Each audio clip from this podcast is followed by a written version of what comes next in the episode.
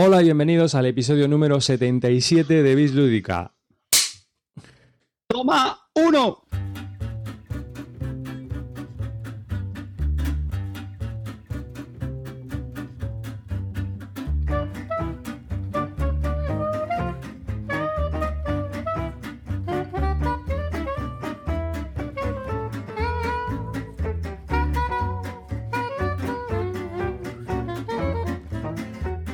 Eh, después del verano y de, de estar por ahí de, pff, tomando cervecitas, el sol, la playa, etcétera, nos hemos reunido aquí.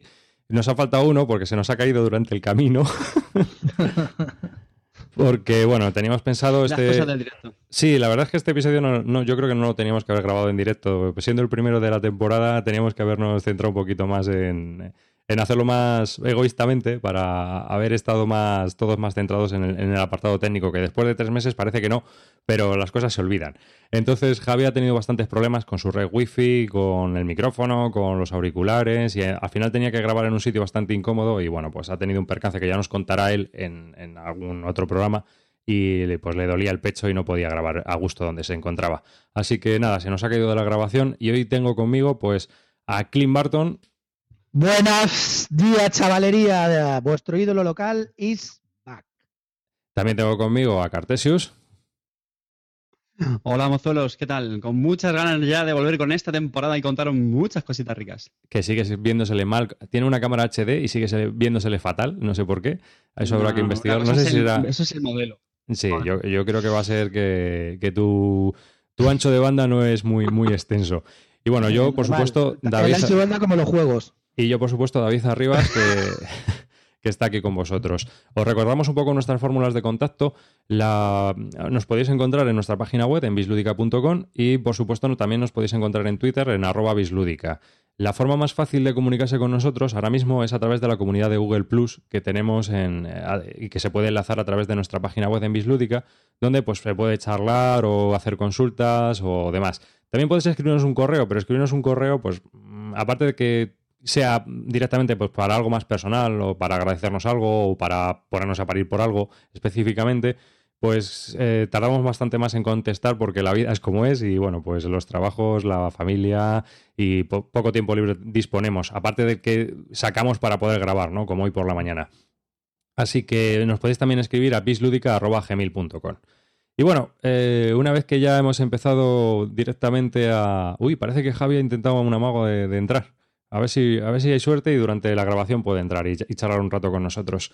Eh, bueno, ¿qué tal el verano, chicos? Porque tenéis muchas cosas que contarme. Yo no sé si a este episodio llamarle el 77 o llamarle el 78, porque ya grabasteis un episodio de Bislúdica sin mí durante el verano. y sin cobrar royalties arriba. que es lo peor de todo. Royalty no ibas a cobrar de ninguna manera. Pues sí, pues sí, la verdad que ha sido un verano, por lo menos para mí. Gurney nos pagó Muy, bien muy. A ver, eh, hablar de uno en uno, por favor. A ver, eh, David. No, decía eso, que efectivamente David Arriba se refiere al, al programa que grabamos con, con Paco Gurney en, en las jornadas de Villamayor de Santiago, en, en Cuenca, a mediados de junio. Y ahí pues nos contamos aquí el amigo Clinito, el, el Calvito y, y un servidor. A ver si la próxima se apunta el, el Arribas. Y nada, nos contamos con Gurney y otros muchos ju- jóvenes y estuvimos grabando un programa para días de juego, bueno, pues muy, muy veraniego, muy fresquito. Sí, lo- yo, yo lo escuché y fue bastante divertido.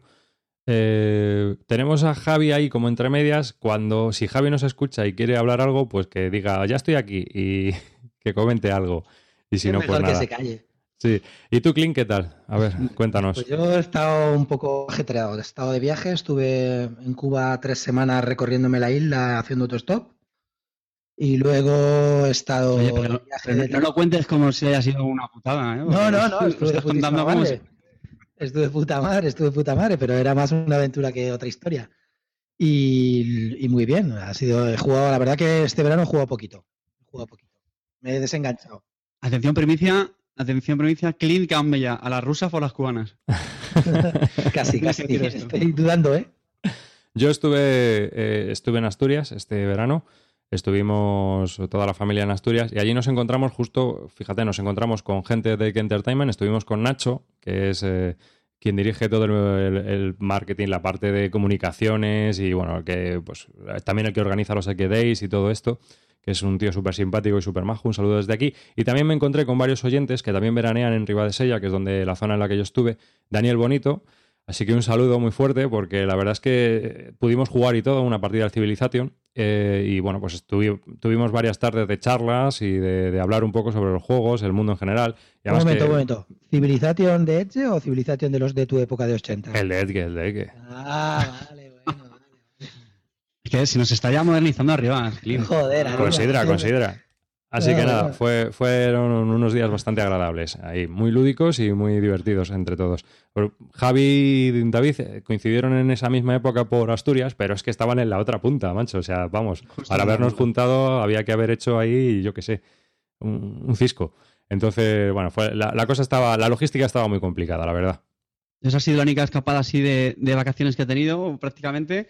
Pero a nivel lúdico no me puedo quejar. Me he pegado un verano, la verdad, que como me he quedado en casa estos días, pues lo que he hecho es aprovechar para visitar todos los sitios que hay por Madrid, que hay, que hay muchos, de, clubes y, lugares de quedadas, y la verdad es que me ha cundido muchísimo. Estuve también en las quedadas de Generación X, en Puebla. Una cosa, David, David, una cosa, tú visitaste, pero apuntarte a ninguno, ¿eh? Joder, Está la hostia, tío. Yo, tengo exclusividad, Clint. Yo soy un. yo tengo exclusividad, soy un alma libre. No, estuvo muy bien. con... Este verano yo he coincidido prácticamente con, con, todos los podcasters, más o menos de la zona. Eh, vamos, con Gurney, con estuvimos en Cuenca, con, con Nancy con, y con Usikai, con Carlos Pósito, con Betote, con, con Kabuto en, en, las jornadas de Tierra de Nadie en, en Mollina, que la verdad es que lo pasamos genial con el estadio en Ameral. Y, bueno, y por supuesto con los chicos de, de Megatol Res, que tuvieron una acogida genial en el club y, me lo pasé genial con Chechu y, con Val. La verdad es que me, en ese sentido muy contento porque a mí me gusta mucho poner cara a la gente del, mundillo y este verano, vamos, me, ha cundido mucho, la verdad. Tú, Clint, también estuviste por ahí, ¿no? En, en Rex. Sí, estuve con, con Val. Muy, estuve, estuve, bueno, quedé con Val y el muy cabrón no hace otra cosa que, que, ponerme para jugar un Mage Wars jugador de magos, arcanos, lo que más me gusta en el mundo. He de decir que me retiro invicto, ¿eh? No volveré a jugar al Mag Wars y me retiro invicto. Pero la verdad que el club me gustó un montón, me pareció una pasada. Yo conocí el Club Dados, que también me gusta muchísimo, pero Melcatol, la verdad que para mí está un poco mejor equipado.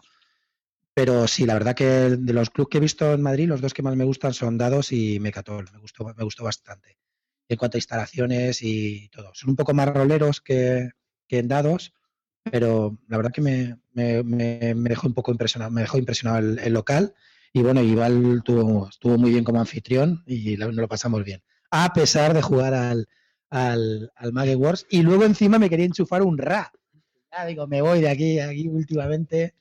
Pero, pero bien, ¿eh? muy bien. El Ra es un juegazo, hombre.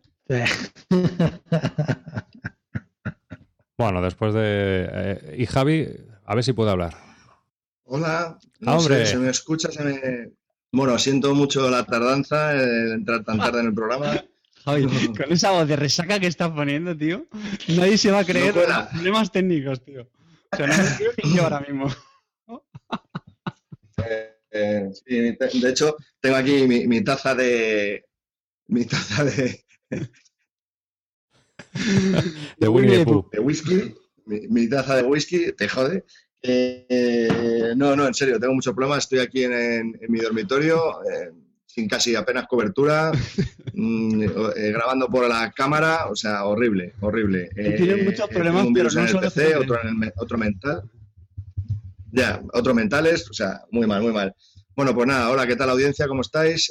no sé si estaré mucho en antena, por eso voy a ser rápido y breve, que así lo agradeceréis. Eh, pues eh, mi verano ha sido bastante, bastante bueno. Eh, estuve en julio en Asturias, pude coincidir allí con. Pude coincidir allí con. Que no sé dónde estoy. Espera un momento, esto. Ya, ya. el chico este que se llamaba Carter, sí, muy bien. se vino a visitarnos unos, unos, cuantos días, le dimos a nada.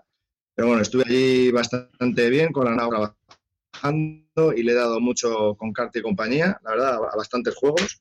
Y bueno, la verdad que es un verano que no me puedo quejar. Salvo que el 9 de agosto, pues me piñé con la bici, eh, tengo una fisura en una costilla y bueno, pues llevo un mes un poquito fastidio. Bueno. Qué crayer, eres un crayer. y, ahí, y, ahí, en el fastidio. Casi, hasta casi me da pena, macho. La pena es que se ha hecho plastiquera y ya es cuando me dan ganas de matarlo. El plastiquero. Bueno, vamos a hablar un poco de. Yo creo, mientras si va o vuelve o a ver qué hace. Nada, a ver si se recupera nuestro querido Calvo para que meta cera. Porque si está ahí con la fisura, pues al final. Ha ido, no, ha ido al baño, ha ido al baño a vomitar y lo sabéis. bueno, no lo sé. Eh, yo le ve, vamos, yo cuando hablé con él estaba jodido, ¿eh? Así que no, sé qué tal. Espero que se recupere bien, porque vamos, es esas, esos golpes suelen ser bastante molestos, sobre todo molestos. Yo me hice daño corriendo, macho, y todavía me duele, y fue hace tres o cuatro años. ¿eh?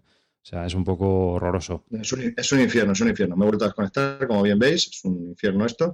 No, la verdad que es, es fastidiado esto, y sobre todo lo del dormir. ¿eh? Ahora ya estoy mejor, durante el día lo aguanto bien, pero el dormir es horrible. Cada vez que te giras o te mueves, buah, ver las estrellas, pero bueno, somos hombres y nos quejamos. Estamos aquí para jugar a lo que se tercie.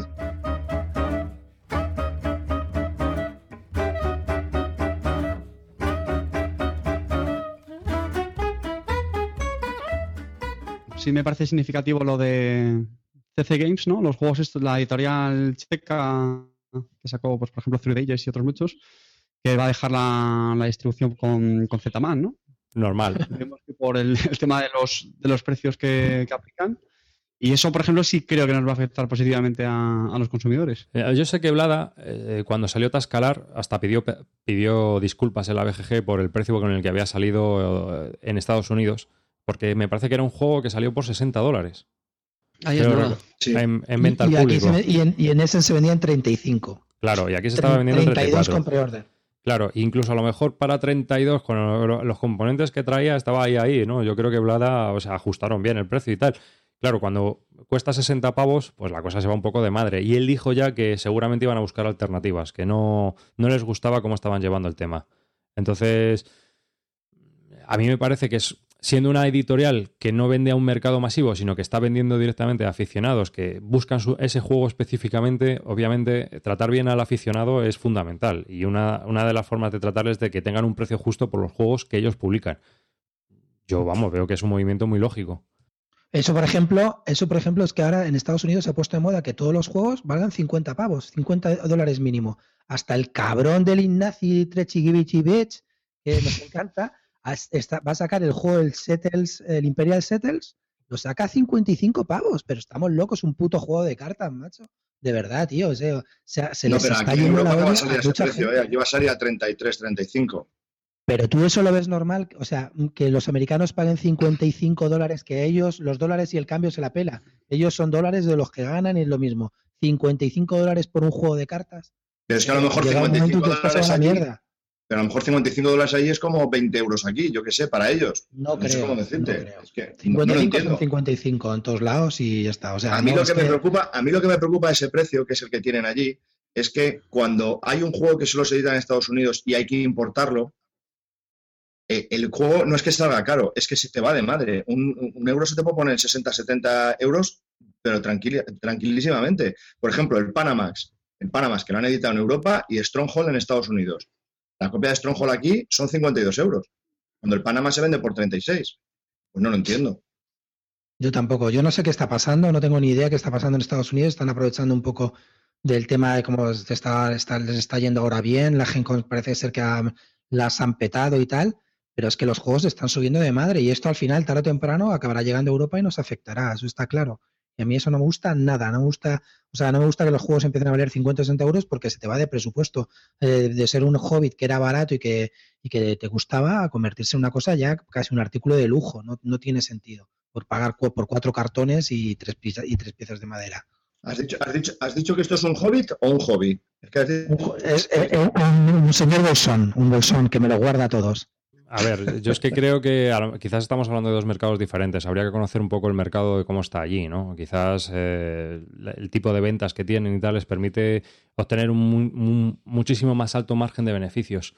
Que no lo sé, no lo sé, que puede ser.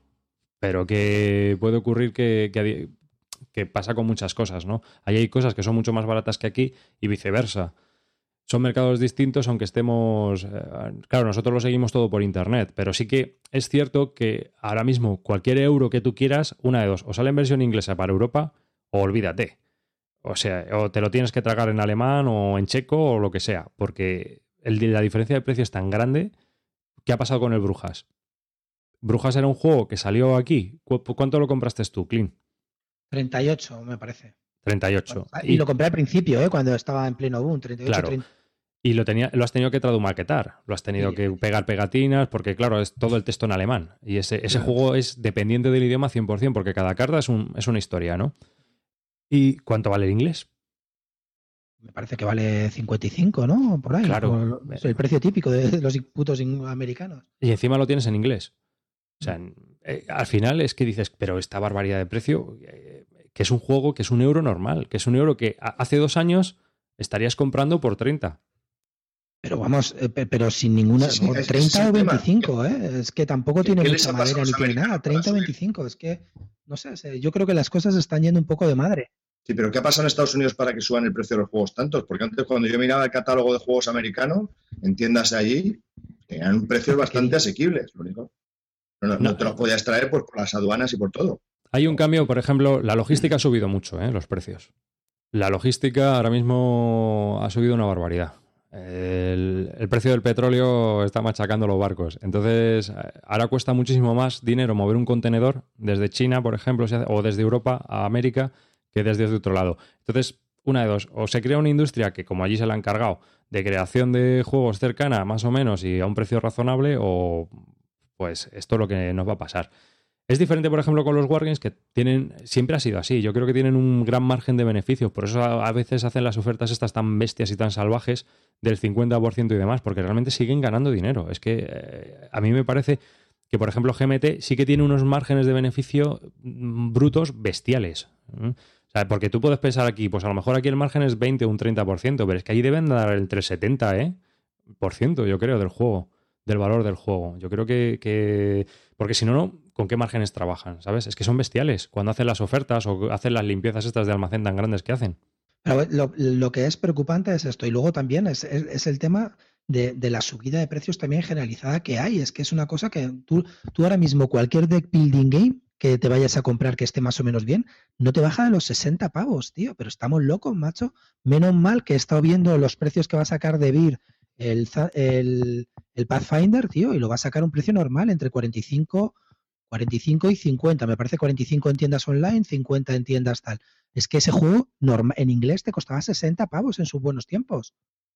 Sí, es sí. una cosa que yo no puedo entenderlo, macho. Un, un- o sea, 500 cartas de cartón te valen 60 euros. ¿Estamos locos? Y aparte de eso, aparte de eso, eh, eh, luego hay otro efecto más. Hay tantas novedades. Yo este año ya estoy saturado. O sea, eh, el año pasado me costó un montón seguir las cosas, pero este año es imposible. O sea, yo ya, yo ya me, he declarado en bancarrota directamente. Sí, o sea, es imposible seguir todo lo que está saliendo y, ver un poco por dónde va cada cosa. Tienes que seleccionar ya desde el principio, decir, mm, este juego por el título me gusta, voy a seguirlo. O sea, es que, porque antes podías decir, bueno, voy, voy haciendo una selección, voy mirando, voy leyendo sobre lo que ha sacado este, lo que ha sacado el otro. ¿A vosotros nos pasa eso? Totalmente. Es, es como, vamos, eh, eh, estamos ya a un nivel de curación de contenidos, como los blogs estos y, historias, ¿no? Que van seleccionando qué es lo que vamos a publicar, qué es lo que vamos a sacar, porque no podemos, o sea, es imposible dar abasto al nivel, pero incluso nacionales, dar abasto a todas las, novedades que están saliendo, desde compañías pequeñas, editoriales pequeñas, o sea, es imposible seguirlo todo, por lo menos desde mi punto de vista, o sea, yo no, no doy abasto. O sea, ha salido el 10 negritos de PK Editorial y todavía no he podido leer nada de él, macho. Es que no sé Es muy verdad, bien ni cómo verdad, ¿eh? funciona. Es verdad, Pero no había sabido nada de él. Se ve que no, no lo han publicitado bien. Arriba, eh, dos, dos cosas a este tema. Eh, acuérdate hace dos años cuando empezamos, cuando estábamos tú y yo, que, que, es que grabábamos podcast tú y yo, que hablábamos al, al principio de noticias, Sí, que nos costaba muchas veces al cabo del mes encontrar noticias sí. de publicaciones en español, o bueno, a lo mejor dos años, no, pero dos, sí, dos, tres años. Pero es que ahora, si te quieres poner a hacer un noticiario de, de- Lo, lo de hace semanal. es es espectacular, o sea, llevamos un ritmo que eso a mí me, agradezco a todas las editoriales nacionales que, pues, que, se, que mantengan este interés y, y esta, esta edición de juegos tan grande, ¿no? Pero, pero es, brutal, o sea, te, llegamos a un ritmo. Ahora te como que te tienes que especializar. Si te especializas en Essen, vas a flipar porque es una saturación. O sea, kit starter. Yo voy a los kit starters, yo voy a los wargames, yo voy a los. O sea, Kit starter solamente el calvo. Sí, sí, pero no, yo que, yo que soy una persona que estoy continuamente mirando novedades, yo estoy abrumado. O sea, miro el Kickstarter continuamente, las entradas en la BGG, o sea, pero es que hay millones y millones de entradas. Me cuesta muchísimo seguir todo. Ya solo con Kickstarter. Quedan te- todavía un mes y llevan loco. por 400 juegos. Di, David, perdona que no Ya. se te ha oído No, bien. ya solo con Kickstarter eh, te puedes volver loco con la cantidad de novedades que hay, simplemente con eso. Sí, no, pero es ya que, están sacando las editoriales. pues, es que tú lees la página de la BGG de la preview de Essen que hay y es que, vamos, o sea, ya asusta, ya asusta, ¿sabes? Pero asusta la Sí, cantidad sí, de son novedades. 400 juegos ya. Son Sí. 400. Sí, y, y normalmente ese, ese era el tope máximo que había por año y todavía queda un mes. Este año va a ser brutal. Es brutal. Brutal. La Gen Con el año pasado, pues yo me acuerdo que veías las Kellys y demás y había cuatro juegos o cinco juegos de los que se hablaba. Este año, este año, yo no sé la de juegos que han salido de la Gen Con. Y, Y además- ninguna- y- y euros, dos o tres, ¿eh? Sí, sí, y además es que la mayoría yo no los conocía de nada. O sea, era la primera vez que los veía. Y yo decía, ¿pero esto qué es? O sea, Y alucinante. que me interesen, no voy a hacer un press en nada, pero y que me interesen, uno. Y dos, pero el segundo ya ha salido y ya lo tengo. O sea, Pero- es que. No Pero sé, no eso, sé es, eso es ¿Qué otro tema. Eso es otro tema que podemos hablar perfectamente en otro episodio. O sea, ¿qué, ¿cuál es la evolución del jugador? ¿no? Eh, yo creo que es una evolución normal. Eh, pues, eh, y también depende también un poco del estado de tu colección, del espacio disponible que tienes. Son muchos los factores. Del ritmo de ciclo. espera, antes de eso, antes de eso. No, no vamos a hablar de ese, no vamos a hablar de ese, pero simplemente es el interés que yo tengo en juegos. Siempre, había hace años que yo no me compraba ningún juego de ese, pero cuando salían los juegos tenía interés en casi todos, o este me llamaba la atención por esto, por otro, tal cual, pero es que este año no hay ninguno que me que realmente me llame.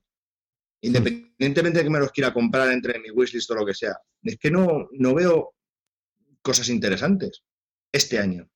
Y por la, con la gente que lo he comentado, que sí que sí. Pero si quieres, eso lo vemos en el próximo programa. Y ya si queréis, cortamos aquí un poco y vamos a hablar un poco de los juegos. Uno, un juego, ¿no? Que es lo que habíamos comentado antes de empezar. Un juego que hayamos probado cada uno y que nos apetezca hablar de él.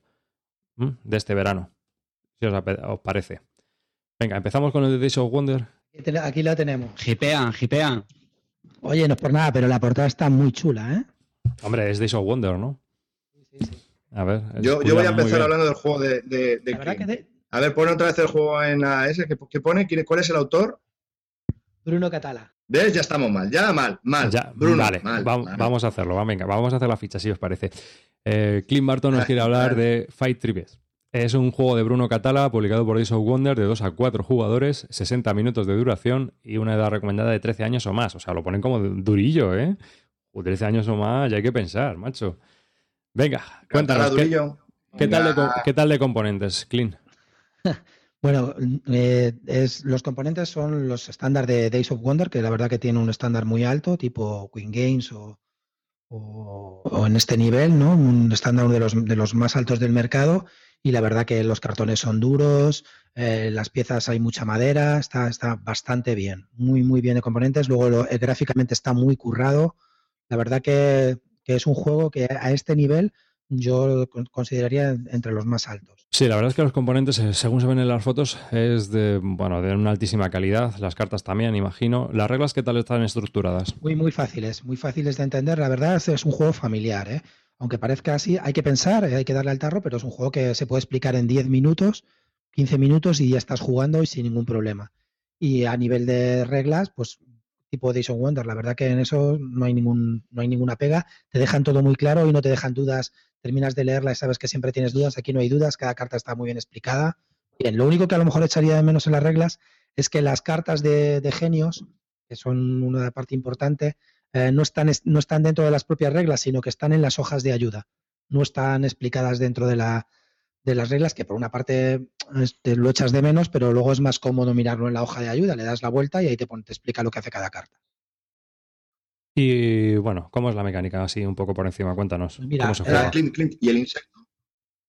El, ¿Y el inserto, el inserto es de Es que a mí me fascina el inserto de Days of Wonder. Siempre me ha fascinado, tío, porque lo hacen todo como que han hecho el inserto ad hoc para, para, este juego en sí.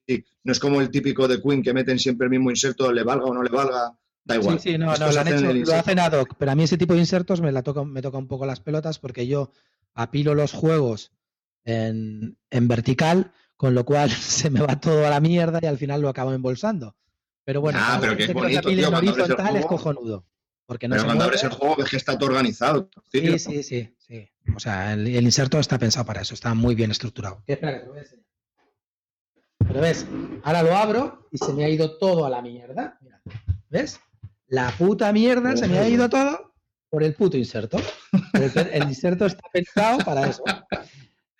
Pero aquí ves el por una trampa de calvo, la mierda del inserto. Pero no, cuando están pensados para eso, la verdad que se agradece y está pensado. Pero mira, toda la mierda por apilar en vertical. Has picado, Clint, has picado. Era una, era una trampa. Bueno, la mecánica. Hojas de ayuda, chicos. Muy bien. Aquí te pone todo lo que haces en el turno, muy bien explicado. Y detrás lo que hace cada carta. ¿En qué ves? En, esto es otro nivel de explicación, ¿eh? ¿eh? Yo me lo compré en francés. lo que hay, me lo pillé en Filibert. La verdad que hice, ah, hice, una pequeña cagadita, pero bueno, da igual, coño. Hay gente que sabe francés aquí en esta vida, ¿no? Pues Los que no sepan, que no jueguen. O sea, que te lo viste. ¿Es muy independiente del idioma entonces? Sí, sí, es totalmente independiente del idioma. Puede sobrevivir. de ayuda, pero se puede sobrevivir perfectamente sin ello. Entonces, bueno, os explico de qué va esto. Em, cada, no hay un tablero, sino que es un tablero modular compuesto por, cuadros, por tiles. Em, se hace una cuadrícula de, de 6 por 5 y en cada, y en, y en cada tile se meten tres, tres muñequitos al azar. Ahí, los, los son de diferentes colores, son amarillos, que son los visires, blancos los, los eh, sabios, los rojos los asesinos, los azules los constructores, y los verdes los, los mercaderes, ¿vale? Entonces, es con una vez montado eso, hay una, pista arriba de, orden del turno. El orden del turno se hace por apuestas, que esto ya os comentaré que a mí esto me parece un poco, mucha trascendencia. Y a partir de ahí una mecánica curiosa. Tú coges de un tile todos los muñecos que haya y te puedes desplazar si has cogido, por ejemplo, las empiezas y eh, sabes que se colocan tres en cada tile, al empezar coges de uno, coges tres, te puedes desplazar hasta tres tiles, eh, nunca en diagonal, siempre ortogonalmente, y en el último tile donde dejes el meeple, tiene que, tiene que haber uno del color del, del, que dejas. ¿Me explico? Es decir, que si yo quiero dejar en el último tile, he cogido tres muñecos, un rojo, un azul y un verde, y me quiero desplazarte el tile, pues dejo en el primer tile dejo un azul, en el siguiente tile dejo un verde y en el último tile donde voy a dejar el rojo tiene que haber otro, otro mipel rojo. Si no, no me puedo desplazar, ¿vale? Entonces es una mecánica un poco de bancala. El, tile que yo he dejado queda, queda desaparecido, que luego lo podrá utilizar alguien o dejar muñecos allí. Y, cuando, y con ese tile, con lo que haces, si los, los dos mipel coinciden, haces el poder que tiene el mipel. Por ejemplo, el rojo asesina, los visires te dan puntos para el final, los blancos te permiten conseguir cartas de genio y los azules construyes, ¿vale? Eh, vas, construyendo cosas. Entonces, y los verdes, pues coges mercancías de unas cartas de mercancías que hay en, que hay en el tablero. Entonces, esta mecánica tan sencilla, después de, hacer el poder que tiene el Mipel, tienes que hacer el poder que también tiene el tile. Cada tile tiene un poder, pero en realidad solamente hay cuatro poderes diferentes, ¿vale? uno que te da, que te permite colocar una palmera, otro que te permite colocar un palacio, otro que te cambia, que a cambio de monedas coges una carta de mercancías y otro que a cambio de más monedas coges dos cartas de mercancía. Y el último eh, poder que tienen los tiles es comprar una carta de genio. Las cartas de genio te dan puntos al final y te dan poderes para hacer durante toda la partida. Una vez hecho esto, ya está, no tiene más. Se van desarrollando así los turnos hasta que ya ninguno pueda moverse o hasta que no queden meeples en el tablero. Ningún, o sea, no puedas desplazar ningún meeple porque no, no se puede. Entonces, el juego ya os digo que es muy sencillo y lo único, y lo, mm, para mí lo curioso que tiene es esta mecánica un poco de, Mancala. A diferencia del Mancala que existía en el juego de, de, de mi amigo Fell, el Trajan, aquí el Mancala es común. Es decir, donde muevas afecta a los demás. Y esa es la única interacción que tiene el juego, porque ahora están los fanáticos estos plastiqueros que dicen, interacción, no hay interacción, Dios mío, ¿cómo voy a poder jugar a un juego sin interacción? Esto no es un juego, es un multijugador solitario. Pues sí, a veces los multijugadores solitarios molan, no pasa nada. Es individual y nos lo pasamos también bien jugando en solitario. No tiene por qué solo jugar a mentirse, decir tal y pegar puñadas. Hay juegos que hay que pensar y ya está, y pensando y entre todos. La única interacción es donde dejas los meeple para, para intentar joder a los demás y no ayudarles de, más. Pero esa es nada más. Y bueno, hay una interacción con los muñecos rojos que asesinan. Puedes asesinar a uno del tablero o a uno de los que tenga fuera del tablero eh, los demás, porque los, los meeples amarillos, que son los visites, y los blancos, te los quedas tú fuera del tablero para usarlos luego, ¿vale? Entonces puedes eliminar también con un rojo a alguno de los demás. Esa es la única interacción. Pero claro, los amantes de la interacción dirán que es una mierda multijugador solitario, ¿vale? Pues sí, lo es. Pero está muy bien. Ya nos has contado que es un puzzle. Entonces. Eh, en realidad sí, es un puzzle, no pasa nada. Hay gente que le gusta los puzzles, a mí me molan. A mí me molan.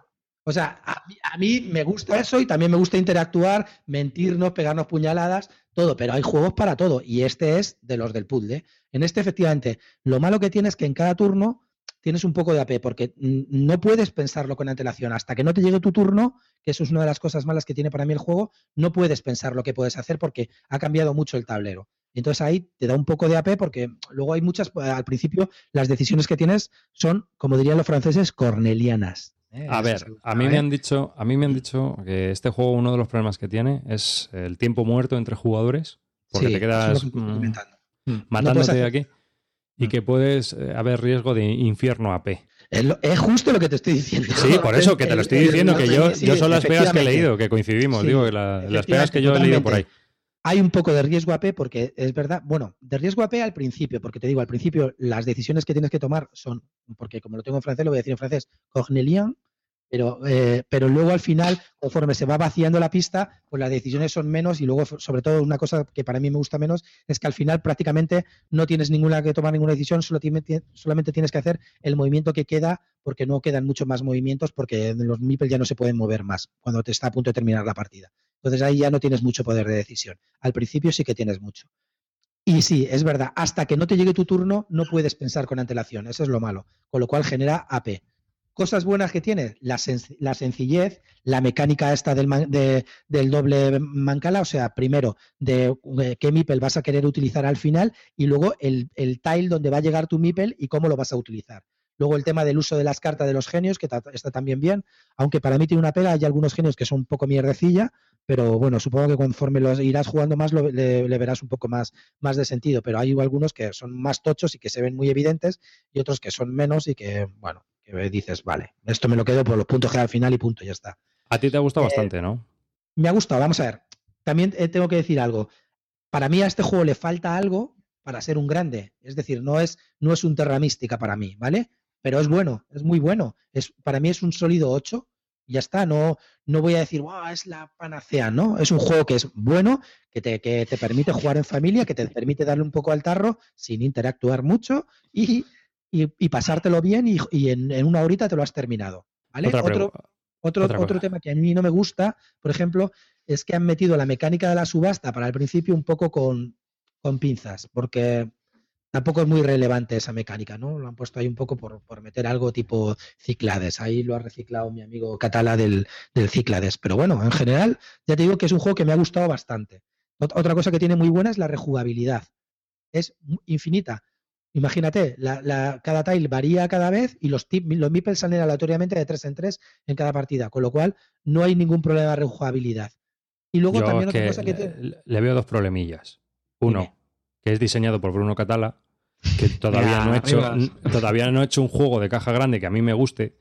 Saca cuchillo, me, me ponéis de la mala, leche, tío. Cuando criticáis un juego solamente por el diseñador, tío. Hombre, claro. Y no a ver, eh, por Bruno Catala porque tiene esto que a mí no me gusta, pero no simplemente porque sea Bruno Catala. No, voy a, voy a, voy a explicarme. Y dos, el tema de la rejugabilidad. A ver, el tema, tú, tú, yo, eh, hasta ahora, ¿no? Cuando, si logro probar este juego, el, problema es que para empezar ya, que sea de Bruno Catala, a mí me, me, sale un poco desarpullido y va a ser durillo que yo vaya a probar este juego, ¿sabes? Me tienen que animar. Entonces, lo primero que es así. Eh, ¿Por qué? Porque todos los juegos de caja grande que he probado de este señor me parecen insustanciales. Insustanciales, porque al final la decisión que tienes que tomar es la obvia.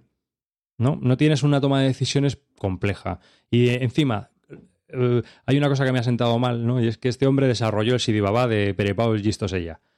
Y se lo cargó. Directamente, se lo cargó. Para mí. Entonces, pues, de cómo era el juego a cómo acabó. Eh, ¿Qué ocurre? Que yo creo que la rejugabilidad, pues depende. Yo creo que es como le veo los patrones en el tercer turno, que es lo que le suele pasar a muchos de los juegos de este hombre, le hemos cagado. Ahora, que este esté bien y tal, pues a lo mejor, oye, yo no digo que no, ¿eh? No digo, pero yo te, te estoy comentando lo que a mí me parece, ¿no? Y entonces ya, ya tengo un sentimiento enfrentado cuando me encuentro con este juego de que no me llama mucho la atención porque todo lo que he probado de este hombre de caja grande no me ha gustado. En cambio, todo lo que he probado de este hombre de caja pequeña me ha encantado. Creo que es un gran diseñador de juegos pequeños. ¿Cómo se llamaba aquel que hizo el. Este. Joder, es que no me acuerdo. El de. Fire Duty. No. No, este hombre hizo hace un par de años para Essen lo presentó eh, que era había que robar unas joyas y se jugaba solo con tres cartones y era alucinante. O sea, estaba súper bien currado, era un juego abstracto con unas ilustraciones muy bonitas y había que ir robando unos diamantes. Ibas girando las cartas según querías hacer las posiciones, era el de dos jugadores y estaba muy bien. Y el Mr. Jack Pocket a mí me parece un juego muy bueno. Pero Oye, muy yo te bueno. un Mou de Catala que aún no me lo ha comprado nadie divinamente, ¿eh? Y el, el, el SOS Titanic del año pasado, ¿eh? ese que hablaste tanto del en Essen, ¿qué tal? ¿eh? El SOS Titanic, vamos a ver, es el juego solitario que le llaman toda la vida el Klondike este famoso. Es un juego vitaminado y si te gusta ese tipo de solitarios, está muy bien, está mejor que Klondike. Está bien. Desde luego. Joder, es decir, no es lo ese tengo y juego, está ¿sabes lo, bien. a lo que tienes que jugar? Es un solitario como el de toda la vida, nada más que vitaminado y más chulo. Y está bien, y de componentes está brutal, por 18 pavos está brutal, de verdad. Pero te tiene que gustar ese solitario y te tiene que gustar, ¿sabes a lo que te encuentras? Desde luego no es un juego que como pone para dos, tres o cuatro, olvídate, es un juego solitario que se juega como, pues, como, como el Klondike, pero, pero con más chicha. Vale, dime otro juego de Bruno Catala de caja grande que te haya gustado. Es que, es que me, da, me da igual. O sea, yo me, me- Ciclades, me a centro en este juego. no. Me parece que este juego está bien. Me da igual Catala. Catala me gusta el, el Mr. Jack, Mr. Jack en Nueva York. Me gusta. Pero ya está. El Ciclades tiene bastantes adeptos, que a mí personalmente pues no es tampoco mi tipo de juego, pero el Ciclades pues tiene muy buenas, pues muchos seguidores. Sí, a mí sí, tampoco eso sí me es gusta, pero bueno. Y Clades tampoco me gusta, pero sí es verdad que hay gente que le encanta, ¿eh? El Sobek a mí particularmente sí me gustó, es verdad que también es un juego más sencillo, más familiar, pero bueno, no está mal. No, hombre, todos los juegos que hace este hombre son más bien familiares, ¿no? A mí lo que Este me es un cabrea es... familiar, ¿eh? Este es un familiar vitaminado, pero no deja de ser un familiar. O sea, no es un juego de, Ah, de a ver. jugones. ¿eh? A mí me sorprende que tú, a ti te haya gustado, porque normalmente, claro, este tío hace juegos que son muy familiares y que. eh, es decir, que algo tiene que tener el juego, es a lo que voy yo. ¿Vale? Pero que hasta ahora a mí, la, la trayectoria de este diseñador, pues la verdad, no me ha llamado la atención para nada, excepto los juegos pequeños. Eso es lo único que yo quiero decir puntualizándote. Dime, David, que te estás riendo, a ver. No, no, Comenta. no, estoy riendo por comentarios de Betote que dice, a mí me parece bien que la gente juegue a cosas sin interacción, pero que no la llamen matrimonio. Vamos a ver, claro, es que Betote, em, supongo que el, este, la, a la gente que son de- de- como los vuestros ya, que ya tú ya eres uno de los suyos, Viendo- ¡Ah! Le guste los Ameritrash, interacción, saco ahora un evento que me jode toda la partida, da igual que haya estado jugando bien, pero es así, estoy jugando en Ameritrash, vamos a jugar todos con roles ocultos de mentirnos y a- a apuñalarnos por detrás, sí, vale, está bien, una, tres, siete, pero ya te también cansa, a veces no pasa nada por jugar a juegos sin interacción, que a mí a veces los juegos de roles ocultos también me molan y me lo paso de puta madre, sí, pero no quiero jugar toda la vida a mentir y a traicionar a los demás, tampoco pasa nada Preguntan, por jugar a algo individualmente. Preguntan cuánto vas a tardar en sacarlo al hilo de venta. El Carlos, que es otro, que el Carlos, este es un, un troll también de cuidado. No, vamos a ver, quiero decirte, no sé si lo sacaré o no. A mí es un juego que por ahora me está gustando. Uy, me está está gustando. Ya os digo que para mí le falta algo para ser algo grande. No, Pues no ese, es, ese, no es- ese es el no es un grandísimo, pero es un ocho. hilo de venta. Dejar de mirar mi hilo de venta y comprarme más, cabrones. A Clint, Clint, a mí hay una cosa que me, me ha chocado mucho de lo que has explicado del Five Stripes, es que le das un sólido 8 y luego has puesto un montón de pegas y peros al juego. No sé, con tantas pegas y peros y por lo que has contado, para mí no es un Hay sólido 8. ¿eh? cosas que me gustan, te las voy a decir. Me gusta el doble sistema del Mancala, es decir, el del, el del Tile y el del Mipel. Me gusta la rejugabilidad. Me gusta eh, lo rápido que se juega, lo fácil que es de explicar, me gustan los componentes. Es decir, que hay muchas cosas que me gustan. Luego también otra cosa que me gusta mucho es la puntuación, que es bastante equilibrada. No te permite seguir una estrategia total, tú puedes ir a muchas cosas y las puntuaciones al final son muy equilibradas. Las partidas que he jugado se han decidido entre 5 o 6 puntos. A mí eso me gusta, es decir, que no uno va a una cosa a lo bestia y gana, o va a lo que no van los demás y gana. No, aquí está muy, muy bien pensado.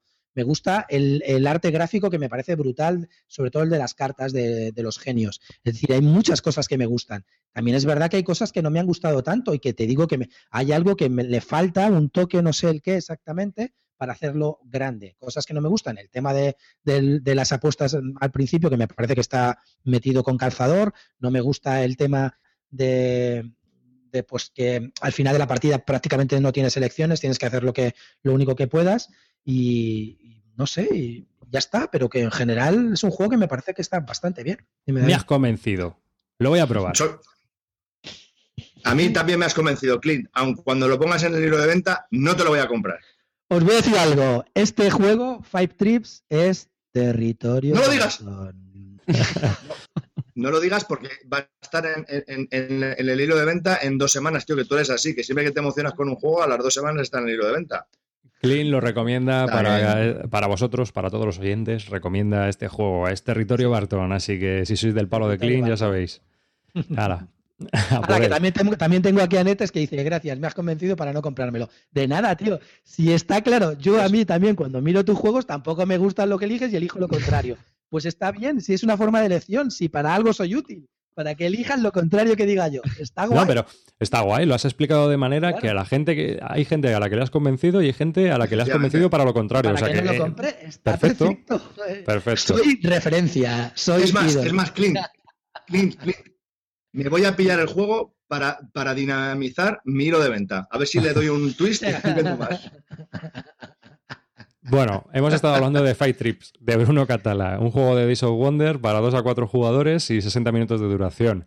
Eh, vamos a pasar a otro juego. Venga, David, que yo tengo ganas de oír tu, tu, tu alma plastiquera. A ver, ¿qué pasa? Espera, espera un momento. Ahora, ahora, que tengo comunicación, puedo, es que no voy a hablar yo de un juego, porque como me estoy cayendo continuamente, es para haceros un comentario sobre un juego que he probado recientemente y si se cae el... Si, me caigo, pues me caigo, así no explico ninguno es un juego que ya hemos comentado en el programa anteriormente, lo recomendó Clint, tú le apoyaste, David Arribas, y yo solamente quiero hablar de él para decir que efectivamente es un puto juegazo. Estoy hablando del Ginkopolis. Eh, se lo compró Cartel, lo hemos estado probando bastante. Pero, pero, pero, pero, pero, solitario, lo hemos probado a cuatro. Se lo compró Carte. Tío, calvo macho. O sea, me compro un juego y lo comentas como si se compro Carte. Espera, haz, una, haz, una, pausa porque aquí en la grabación del MP3 voy a poner aplausos.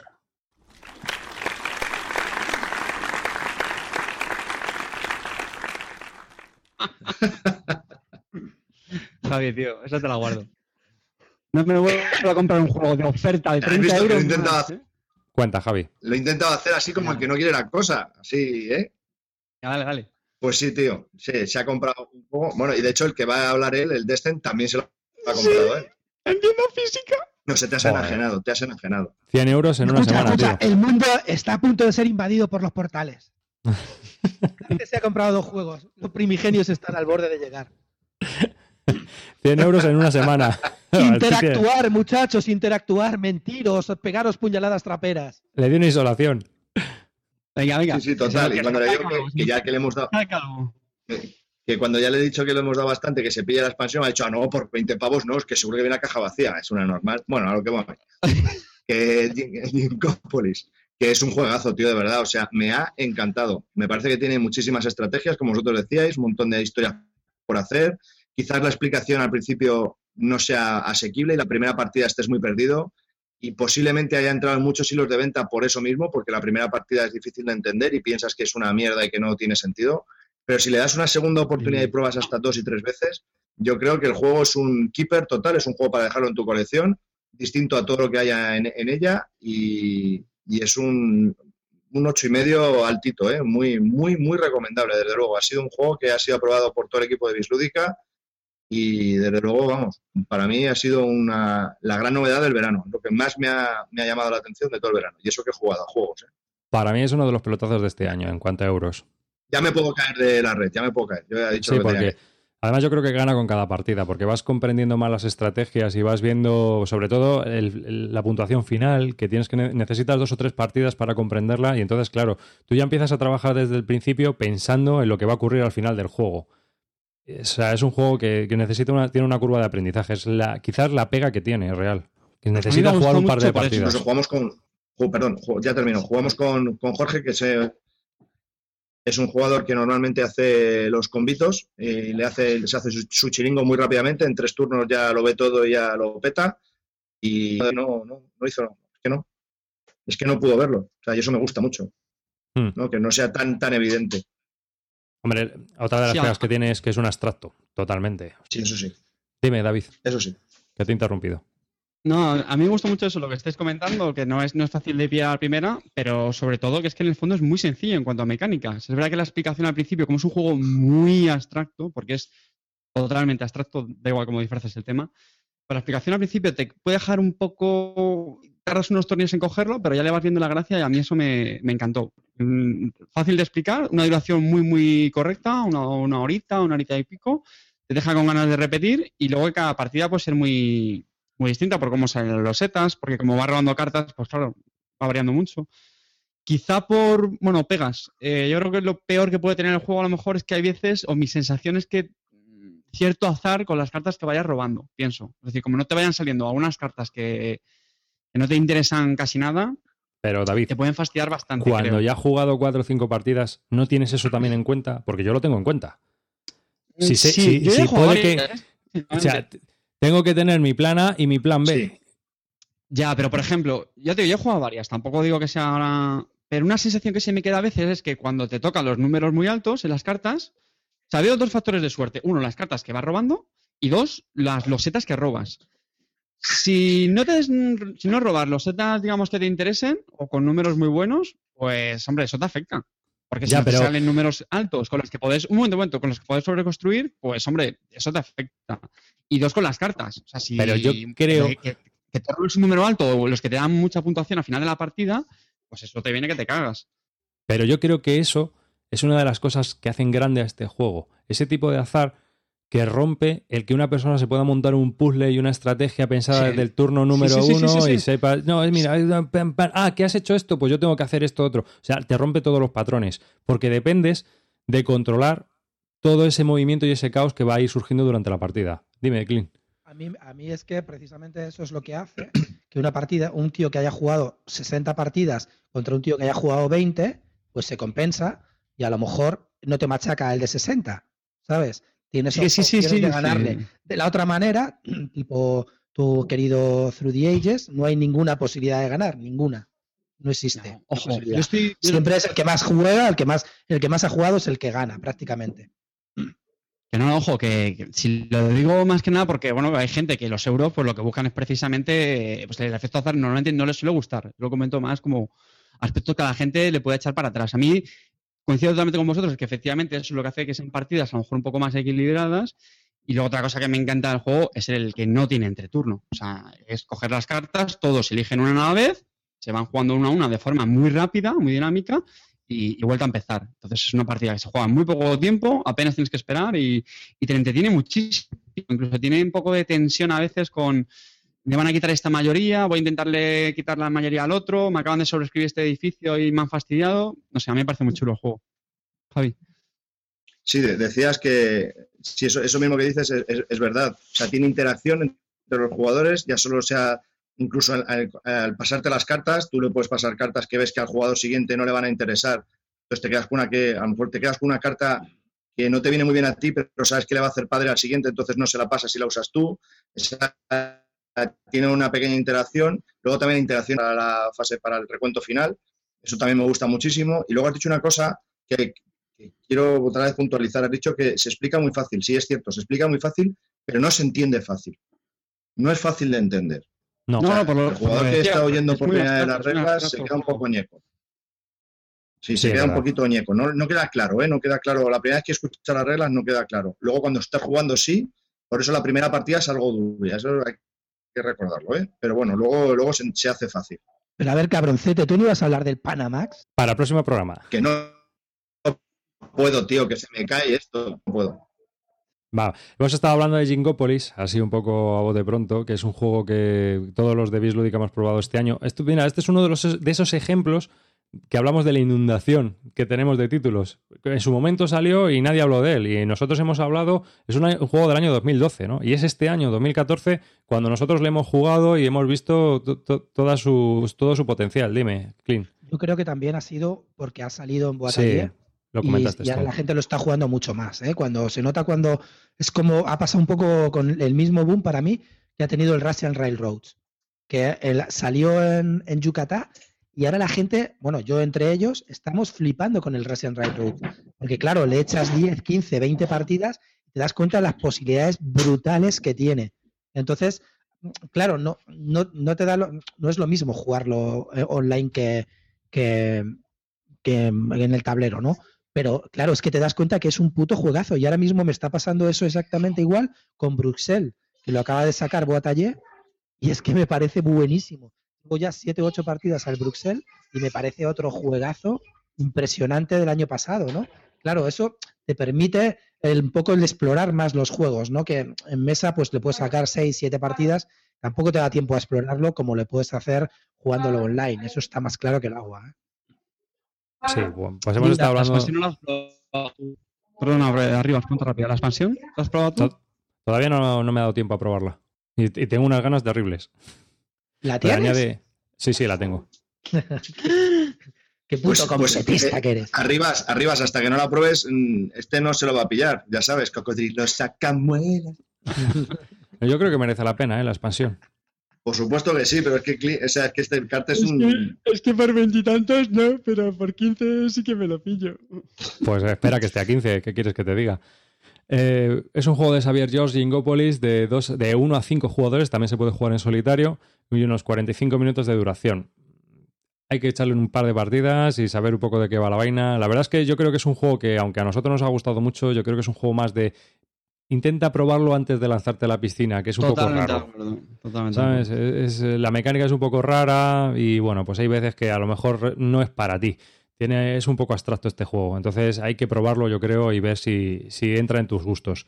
Eh, ¡Jugón! ¡Jugón! fue, fue editado por Per Games y bueno, pues eh, hemos estado hablando así un poco a sota caballo. Venga, vamos a hablar de ese Descent, que tengo ¿Hola? yo ganas. de- Descent. Bueno, vamos a hablar del plato fuerte ya. Daniel Clark, Cory Konieska, Dan Sadler y Kevin Wilson. Segunda edición de este juego que salió antes en caja épica y que ahora ha salido en una caja mucho más accesible para nuestras colecciones y nuestras estanterías. Es un juego de 2 a 5 jugadores. La duración realmente es variable porque un escenario suele durar unas dos horas. ¿Se adapta a eso? Un- Si me apuras un pelín más. Lo que es la partida del escenario, sin contar el montarlo y todo eso, sí, hora y media, incluso. Sí, Vale. por ahí. Y bueno, pues cuéntanos un poco. Dos. Venga, componentes. Bueno, yo antes de nada quiero hacer un disclaimer. Seguro que muchos sabréis que los juegos ameri- Bueno, a mí me gusta prácticamente todo, pero es verdad que los juegos temáticos, como es este caso del Descent Descent 2, eh, pues hombre, no son los que más suelo jugar. ¿vale? Entonces, pues seguro que alguien igual digo algo que me, me- tira de los, de los pelos, pero bueno. Eh, Descent 2, eh, para empezar, bueno, pues las diferencias que trae con la, con la versión anterior, básicamente yo no jugué a la primera edición, es mm, sobre todo que lo han hecho más sencillo, lo han simplificado, más, más corto. Y bueno, pues yo creo que eso es una gran ventaja en esta segunda edición porque, como ahora explicaré más adelante, la- lo bueno de este tipo de juegos es jugarlo en modo, en modo campaña, es decir, jugar varias partidas con un mismo grupo. ¿Y qué pasa? Que si tienes una primera edición que dura mucho una partida, yo creo que eso lo hace mucho más complicado, lo cual en ese sentido yo lo veo un acierto. Sobre esta segunda edición, componentes, pues, ¿qué vamos a decir? Fantasy Flight Games, que en, caso está editado en España por Edge, pues son componentes de, primera calidad. Cartón duro, muy bueno, mm, bastantes cartas, miniaturas de, de plástico, para mi gusto bastante chulas.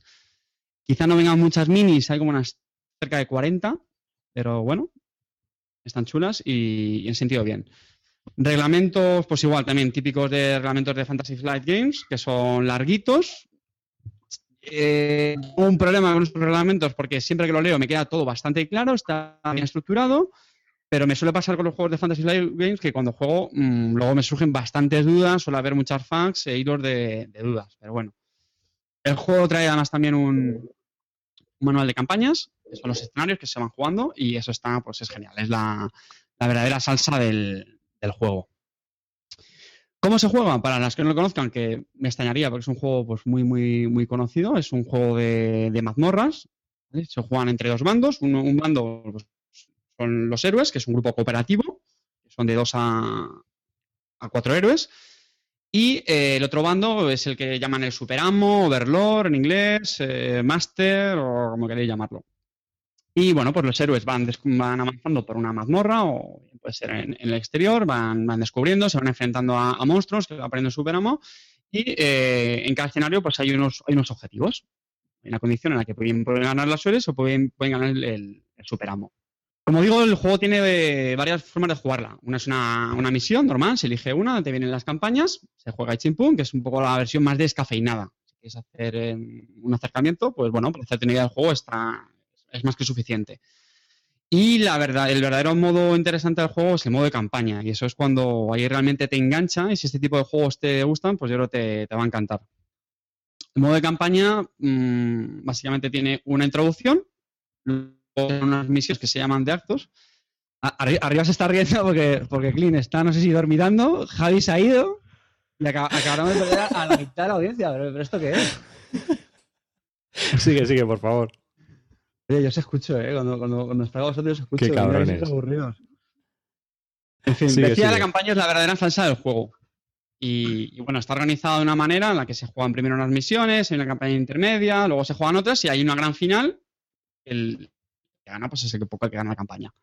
Tiene un poco la peculiaridad de que el, bandador, el bando ganador de cada, de cada escenario pues va eligiendo la siguiente y bueno, hay, hay muchas. A mí una de las cosas que más me ha gustado en esta edición es que hay bastantes campañas. Creo que el juego tiene mucha rejugabilidad. O sea, tiene campañas para aburrir. Tú puedes hacer una, perdón, campaña solo y no, tiene muchas misiones. No haces todas las misiones en una campaña, sino que además cada misión luego tiene dos partes, que es otra cosa muy interesante del juego, que es, dependiendo de cómo, de quién gane la primera parte, ocurren ciertas cosas en la segunda parte. A lo mejor un bando cuenta con más aliados o con alguna ventaja.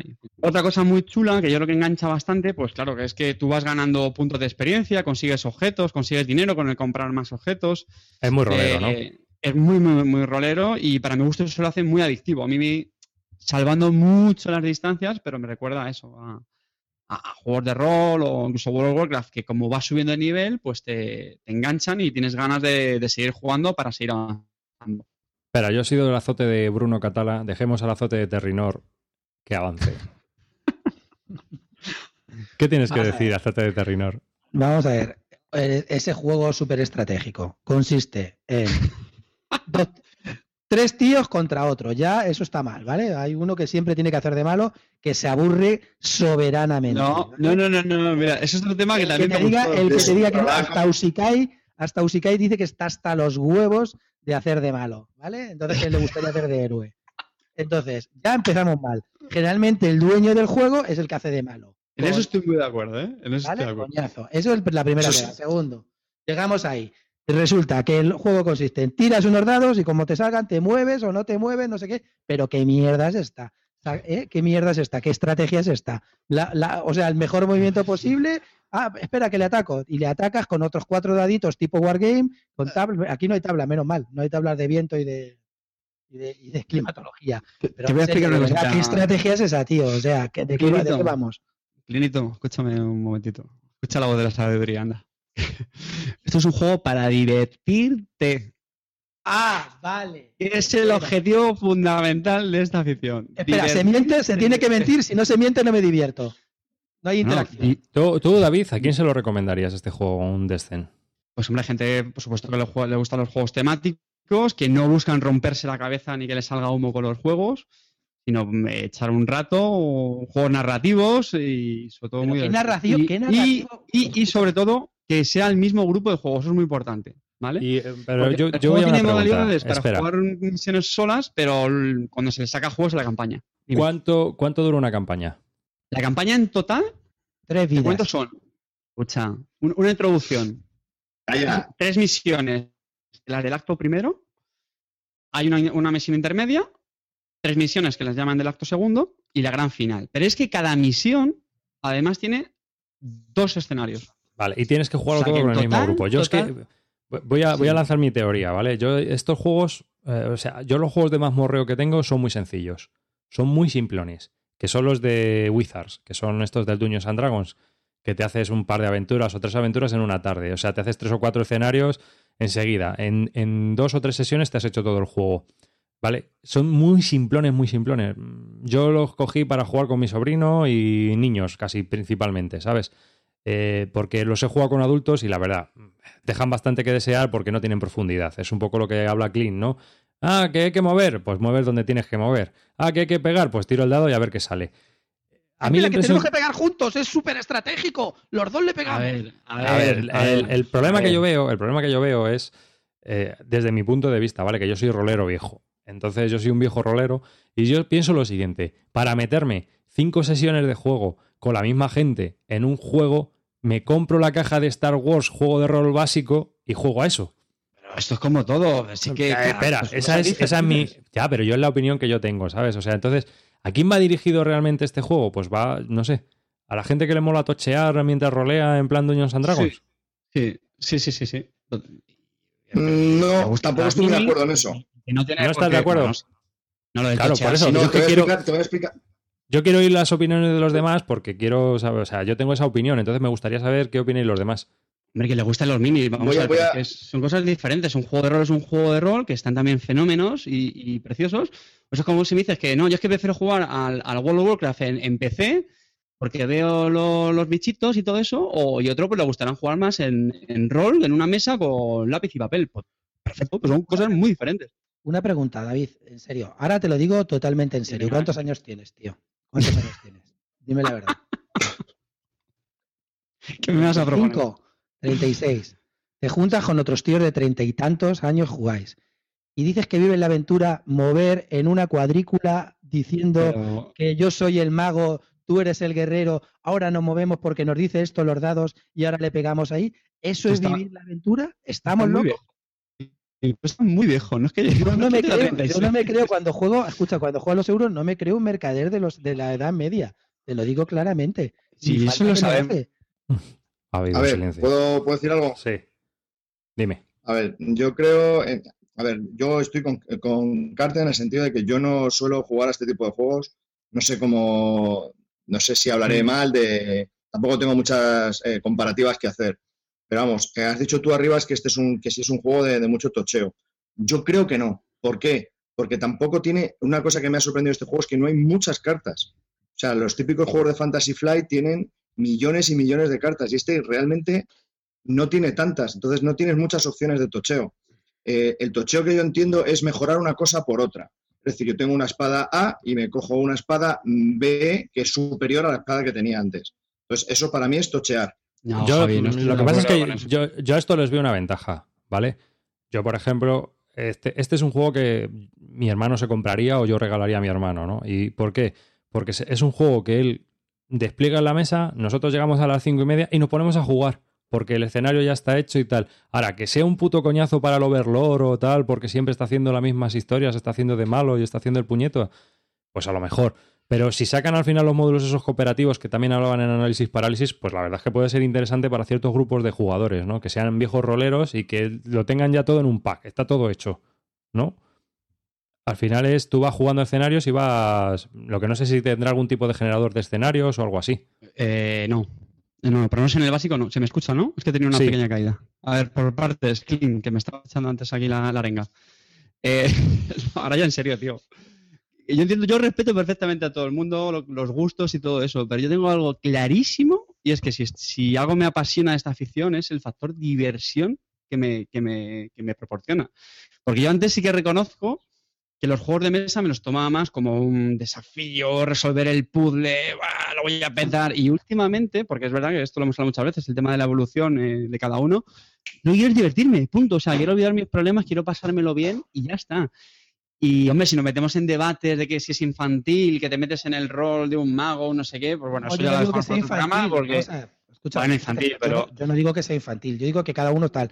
Pero que a mí, por ejemplo, en Ah, el no, rollo de decir, somos un. Soy Yo se un lo respeto. arcano, te voy a pegar con la bola de fuego, no sé qué. No me meten el tema, no pasa Que nada. no, pero que no- no pasa sí, nada, efectivamente. respeto.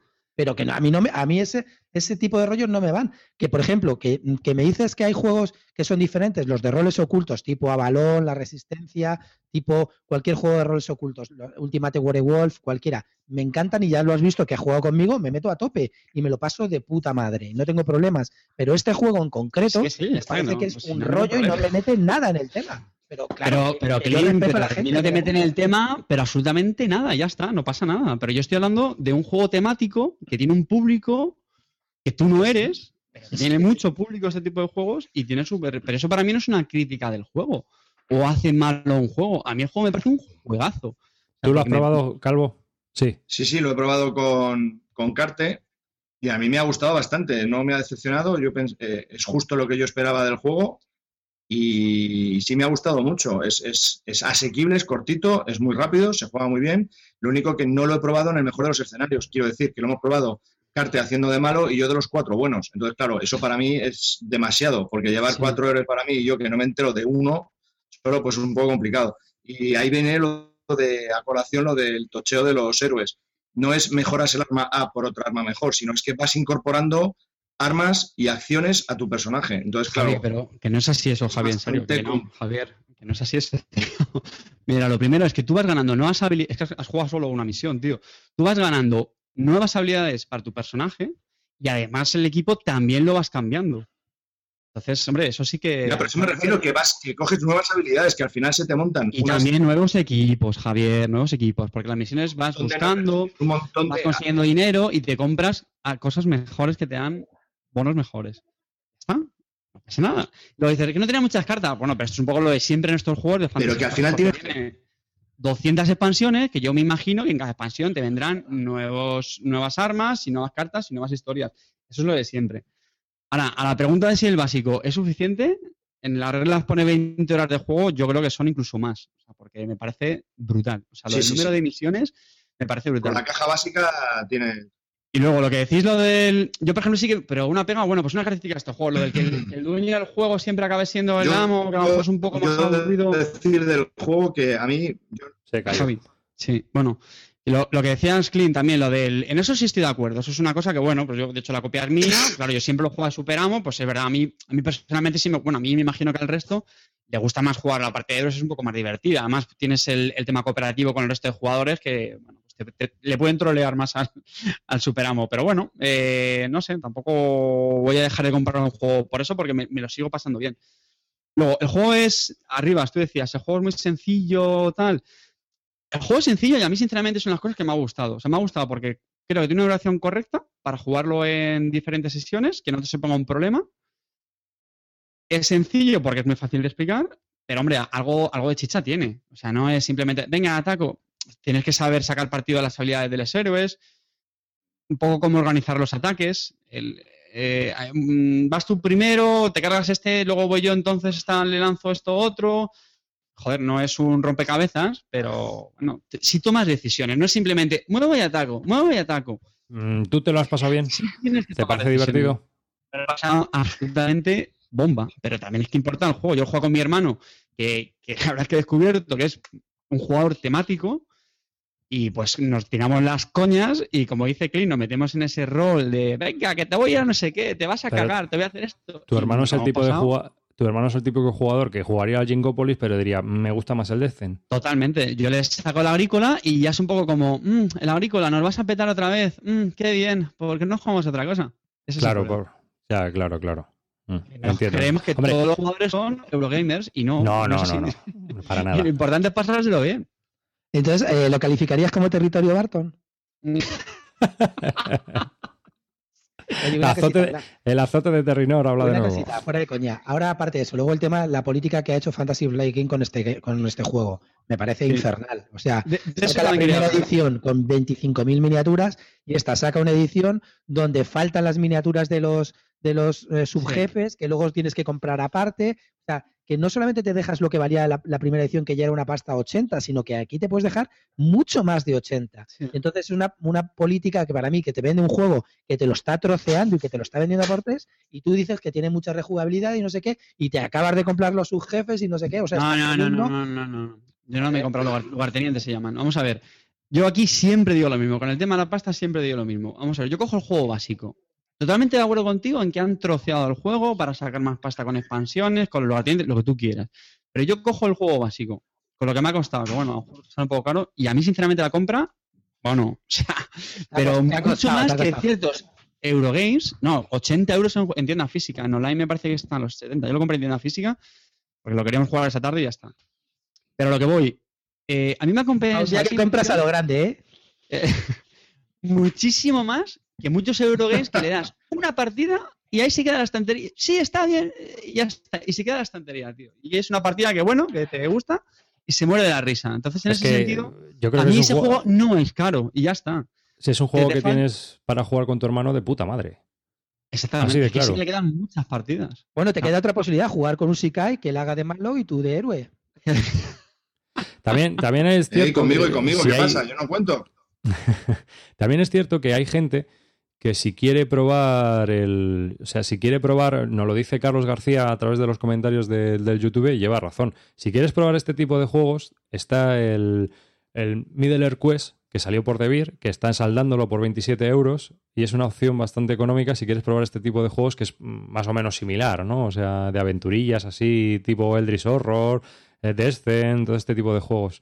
O sea que es una buena opción para aquellas personas que quieran probarlo sin dejarse los 80 castañazos que vale un Descent, pues para ver como si les gusta o no les gusta el tema y ya lanzarse a la piscina. El, juego además trae una modalidad que a mí me parece interesante, que es una especie de, bueno, mixto. Es, no es solamente juegas un escenario básico, sino que también partes con ya con unos puntos de experiencia, pues para que puedas ir, eh, es empezar con los héroes un poco más configurados, con nuevas habilidades. Que es otra cosa que me encanta del juego. O sea, hay ocho tipos de, hay ocho héroes, con las clases un poco más típicas, ¿no? Mago, eh, guerrero, mm, el, el paladín, el nigromante. Además, puedes elegir la especialidad de, de cada tipo, uno más orientado a yo qué sé, el caballero, el, el berserker. No sé, a ¿Hay mí- bolas de fuego? ¿Hay bolas de fuego? ¿El mago tira bolas de fuego? Eh, pues eso no lo he visto. Y, y- y proyectiles mágicos. Y el- el- Sí. otra, otra pregunta, de este tipo de juegos así de mazmorreo, ¿tú crees que es, eh, de los que has probado es el que más te ha gustado hasta ahora? ¿Es el que recomendarías? Sí, a ver, eh, hace, claro, hace, bueno, hace mucho. Es que yo creo que me tengo que remontar a. a- no, no sé si te voy a decir Giro pero a mí, me- a mí me ha gustado mucho, sinceramente. No se me ocurre ahora ninguno de mazmorreo que haya Vale. jugado que me guste más que este. Ujú. Yo creo que el de referencia de mazmorreo en general es este. Es No este. otro. O sea, toda la gente que tiene legión de seguidores Terrinoz, ah, está claro que es este, no, no te lo discuto, pero vamos a ver, lo que yo digo es que, bueno, vamos a ver, aparte del juego te puede aparecer lo que quieras. Sí que es verdad que tiene una legión de seguidores, que lo respeto, que me parece muy bien, que se meten en el papel, que son magos, guerreros, etcétera, ladrones, no hay problema. Lo único que pasa es que luego también, es que me, me hace gracia la gente dice que lo vive, pero ¿qué vas a vivir? Entiendo que te en gustar serio, no rollo, Yo hay una... Sí, que Ah. no, tío, en serio, que no. Tú, yo te respeto que tú no lo vivas, pero tío, entiendo que la gente tiene alma y que se lo pasa bien, De tío. todas maneras, David, Es yo que he leído a gente tío. críticas de, de esta de este en segunda edición con respecto a la primera también. Este no tiene alma. Es lo que me han dicho. Pero, pero yo me imagino que serán los que vienen de la primera edición, que es como más puro y duro. Claro. No sé. A ver, poniendo un Claro. ejemplo, igual Es me que este es acción-reacción, es que este es rápido. Sí, a ver, no sé, yo es que esto me lo imagino un poco trasladando a un campo que conozco mejor, Eurogame, pues que tú vienes de jugar tu Eurogame súper duro de seis horas que te quema las neuronas y tal, y ahora te ponen un euro ligerito de, de tres. Y dices, hostia, esto es una mierda, que le han hecho a, a mi euro pesado. Pero claro, yo desde fuera, digamos sin estar contaminado de ahí, que, que estoy más recién llegado a esto de los americanos, pues lo veo como un juego que tiene una oración cojonuda para repetirlo en varias sesiones, que me lo sigo pasando igual de bien y que le sigo viendo pues cierta toma de decisiones para, para ambos bandos, ¿eh? tanto para los héroes como para el superamo. Así que, entonces, veredicto, pues oye, para mí fantástico. De- puntuación. No sé si le tengo puesto un ocho y medio o un 9 tranquilísimamente. Al lado del Toilet Struggle. Un nueve. Vale, un nueve. No, no, el, el, el Para, Twilight Struggle para mí tiene- es un 9, ¿eh? Pero claro, Para Claro, ti, es un nueve claro, clarísimo. pero macho, este Sí, tío, sí, tío. es- David, échalos, es un sin criterio, va de euro y ahora resulta que se te, se te ha puesto más plastiquero que en la vida y que es un 9 lo que está diciendo que le da el Decen, échalo del programa. Están ya, perdidos, tío, están ¿Cómo? perdidos. Como juego temático, como juego temático, es un pedazo de juego temático. Es muy Clean, bueno. tío. Hay que tener criterio euro y criterio temático, tío. Y El, para el ser que, el que jugó al Eldritch Horror O sea, y no se metió en el tema. Es que eso es una puta mierda. A mí no me diga antitema. Vamos, a lo que me refiero con este, porque es un 9, porque, porque he jugado con cuatro personajes, que no es la, la manera más óptima de jugar a este juego, yo lo entiendo, que es cada uno, ni me imagino cómo puede ser divertido. Y, y es que tardo en mis turnos en, en- en cinco minutos. O sea, con este muevo, con este ataco, con este hago no sé qué, con este, es súper rápido y luego actúa el otro. Es muy rápido, es muy vivo. Por eso entiendo que la gente se meta los papeles porque es muy rápido, el movimiento es tan rápido que hace que, que- que la acción fluya muy rápidamente. Uy, Los y- escenarios y- son muy cortitos y ha pasado un montón de cosas en una hora. Pero tal como lo estás diciendo, ¿no parece como muy juego y menos aventura? Lo digo por- eh, como que es muy rápido. Hombre, No, no digo que haya que ir muy rápido, sino que se nota que el juego es rápido, que, que- que fluye muy bien. narrativo, eh, Que no tienes que estar pensando, a ver, espérate. Pero tienes- el tienes una movimiento, espada de Damocles le en el sentido la, de- la línea de visión. Sí, tú tienes tu equipación, cada equipación tiene algo, pues el escudo te cura heridas. eh, Espera, me refiero, me refiero a los escenarios. Es decir, el escenario es de tienes que ir hasta el Sí. cofre y abrirlo en 10 turnos o llega eh, alguna cosa así. O sea, hay un, hay un timer que te diga que te esté metiendo Sí. una presión. Claro, claro, claro. Vamos a ver, cada escenario Eso, es- tiene... eso es brutal. Eso en el juego es brutal, tío. Pero eso es brutal para ti que eres optimizable. O sea, que te gusta la optimización. Me vas a comparar los magos del caos del Terra Mística con el Vamos a ver. mierda de mago nigromante del Death. ¿Queréis callar ya? Vamos a ver, cada misión tiene una condición de victoria para cada bando. Por ejemplo, una, pues tienes que, entre los sitios donde tienes que buscar, encontrar la llave, que tienes que entrar luego en esta habitación, a lo mejor matar a no sé qué y salir por otro sitio. No sé si estoy poniendo un escenario demasiado complicado, pero un poco van en esa línea, ¿sabes? A lo mejor algunos que son más sencillos. Y luego lo que digo, a mí me gusta mucho que dependiendo de lo que pasa en un escenario, tiene consecuencias en el otro. Pues si has liberado a lo mejor a aldeanos, en el siguiente los vas a tener como milicianos y te van a ayudar en esa misión. O sea, no es una mega partida de rol, pero tiene cositas. Vale. Bueno, pues hemos estado hablando de Destin, Journeys in the Dark. Si queréis lo vamos dejando aquí que ya tenemos que cortar. Eh, es un juego de 2 a 5 jugadores, publicado por Fantasy Flights y aquí en español por Edge Entertainment. Es el juego de referencia de mamorreo eh, en todos los jugadores. Y bueno, pues David lo ha adquirido y le ha encantado. Lo cual a mí me, me encanta. A ver si lo probamos un día y repite, lo, lo repite vemos. eso, repite eso. A mí me encanta que le guste, joder. Repite, repite, que lo ha adquirido. Lo ha no, no, que lo ha adquirido. Lo ha Es que es adquirido, raro. lo ha adquirido. ¿eh? ¿Eh? ¿eh? Bueno, pues 80 Se nada. lo, se lo ha comprado, vamos. A lo grande. os Hasta aquí eh, este episodio Carte se ha número... comprado. Venga, terminamos. Hasta aquí este episodio número 77 de Bislúdica. Un saludo de David Arribas, que os ha estado aquí eh, hablando un poco de, de juegos y de vacaciones y de historias. Y nos vemos en el 78, ya mismo. Un saludo y gracias por escucharnos. Plim, despídete. Adiós, chavalería. Nos vemos con un lanzallamas quemando Terrinoz. Y añadiendo, añadiendo un nuevo juego al apartado Territorio Barton, Five Trips, de Catala. Telita. Eh, David, Un saludo para todos, tengáis alma o no, como nuestro querido Clint, no pasa nada, yo os quiero a todos y que juguéis mucho y que os divirtáis. y por último nuestro calvo. Calvo, calvo. Siento todos los problemas que he tenido hoy de. ¿Ves? Por eso lo siento, porque no, no me puedo ni despedir. Eh, saludos a todos y lo que dice Carter es lo más esencial: jugar y divertiros. Ser buenos.